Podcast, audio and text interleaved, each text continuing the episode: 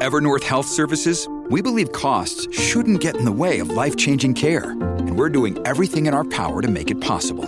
Behavioral health solutions that also keep your projections at their best? It's possible. Pharmacy benefits that benefit your bottom line? It's possible. Complex specialty care that cares about your ROI? It's possible. Because we're already doing it. All while saving businesses billions. That's Wonder made possible. Learn more at evernorth.com/wonder. Quand faut-il rallumer le chauffage pour faire des économies? Merci d'avoir posé la question. Chaque année, à la sortie de l'été, beaucoup de Français pensent pouvoir retarder le moment d'allumer leur chauffage. Alors, lorsque l'hiver est bel et bien de retour, si vous n'avez pas envie de vous ruiner, il est peut-être temps de ressortir vos vieux plaids et de passer votre soirée sous une pile de couettes. Avec la hausse du prix de l'énergie, on a tendance à vouloir repousser au maximum le moment de mettre en marche les radiateurs.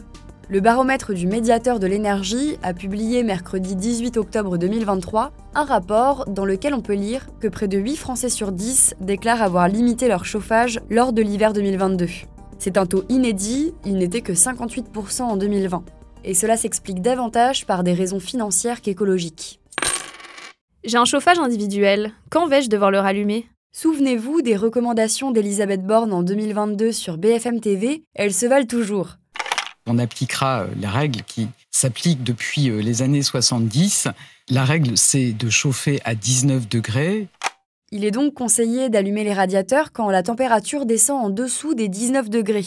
Bien sûr, ce n'est pas universel, et d'après la chaîne météo, beaucoup de conditions sont à prendre en compte. La région où vous vous trouvez, la conception de votre domicile et surtout le climat. Généralement, le chauffage est mis en marche du 15 octobre pour une durée d'environ 6 mois, donc vers le 15 avril.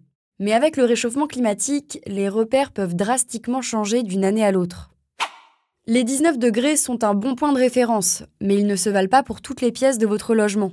D'après BFM, la température du chauffage devrait être limitée à 17 degrés dans les chambres, l'entrée ou les toilettes, et peuvent monter jusqu'à 20 degrés dans la salle de bain. Et est-ce qu'éteindre et rallumer mon chauffage tous les jours peut me permettre de faire des économies? Contrairement aux idées reçues, selon le journal de l'Union, il est plus rentable de laisser votre chauffage allumé. L'éteindre en journée est plus énergivore parce qu'au moment de le remettre en marche, le chauffage augmentera significativement sa puissance pour atteindre la température souhaitée. En revanche, il y a d'autres astuces pour faire des économies.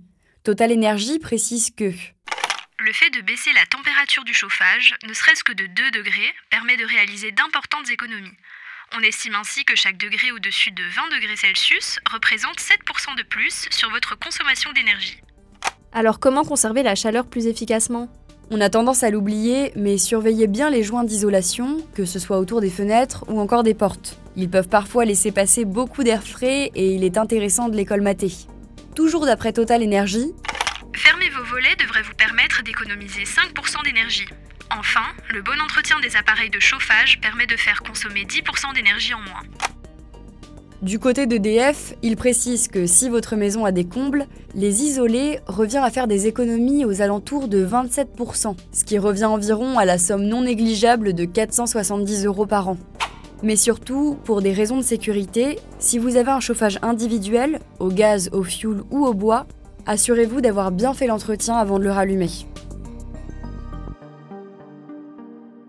Voilà à quelle période il faut rallumer le chauffage pour faire des économies.